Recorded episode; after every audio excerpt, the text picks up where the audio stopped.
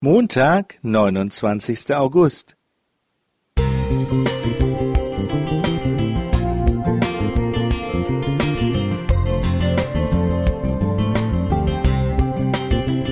Ein kleiner Lichtblick für den Tag.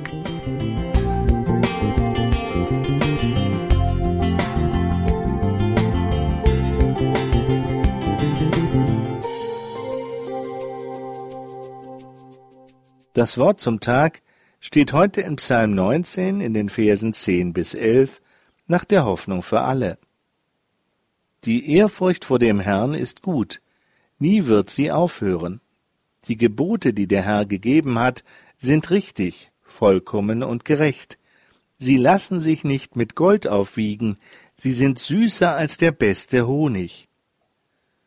In Bad Herrenalb im nördlichen Schwarzwald stieg nachts ein Einbrecher in eine Bankfiliale ein.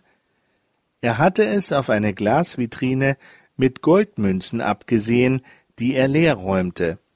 Doch wie enttäuscht muss der Dieb gewesen sein, als er feststellte, dass es sich bei seiner Beute nicht um alte Geldstücke aus Edelmetall handelte, sondern um wertlose Nachbildungen. Es ist nicht alles Gold, was glänzt, sagte schon der deutsche Dramatiker und Lyriker Christian Friedrich Hebbel. Der äußere Schein kann trügen. Gold hat bis heute nichts von seiner Faszination verloren.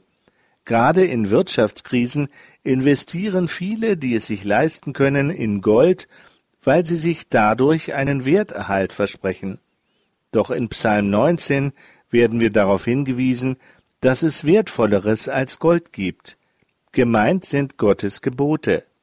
In der Bibel wird behauptet, Gott zu lieben heißt, seine Gebote zu befolgen, und das ist nicht schwer. So 1. Johannes 5, Vers 3. Als ich dieses Bibelwort zum ersten Mal las, fragte ich mich, Gottes Gebote zu befolgen ist nicht schwer? Wirklich?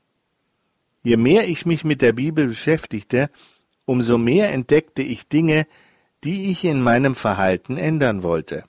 Es erschien mir, als ob Christen immer wieder gegen den Strom von Meinungen und Verhaltensweisen ihrer Mitmenschen schwimmen sollten. Das kann sehr anstrengend sein. Andere nehmen es mit der Wahrheit nicht so genau, doch die Worte eines Christen sollen verlässlich sein. Vergleiche Jakobus 5, Vers 12. Andere können alles, was sie haben, für sich selbst verwenden. Für einen Christen gilt dagegen, geben ist seliger als nehmen. So Apostelgeschichte 20, Vers 35. Ein christliches Leben scheint ein Leben des Verzichtes zu sein. Doch bei Gott klingt es nicht nach einer Bürde. In Jeremia 29, Vers 11 sagt er, Mein Plan mit euch steht fest. Ich will euer Glück und nicht euer Unglück. Ich habe im Sinn, euch eine Zukunft zu schenken, wie ihr sie erhofft. Wenn Gott uns sagt, was wir tun und lassen sollten, dann meint er es mit uns gut. Deshalb sind seine Gebote mehr als Gold wert. Wer dagegen nur nach eigenem Gutdünken handelt, befasst sich mit wertlosen Imitationen, die glänzen mögen, aber kein Gold sind. Holger Teubert